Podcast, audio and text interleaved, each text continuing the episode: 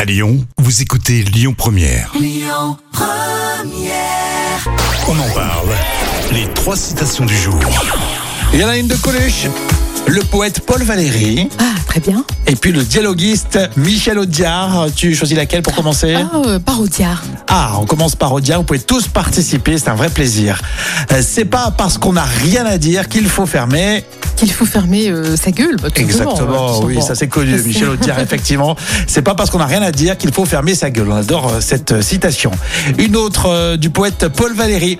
Rien ne me touche plus que d'être. Euh, que d'être euh, que d'être moi-même. Tiens, non. Il aurait pu le dire, oui, c'est vrai.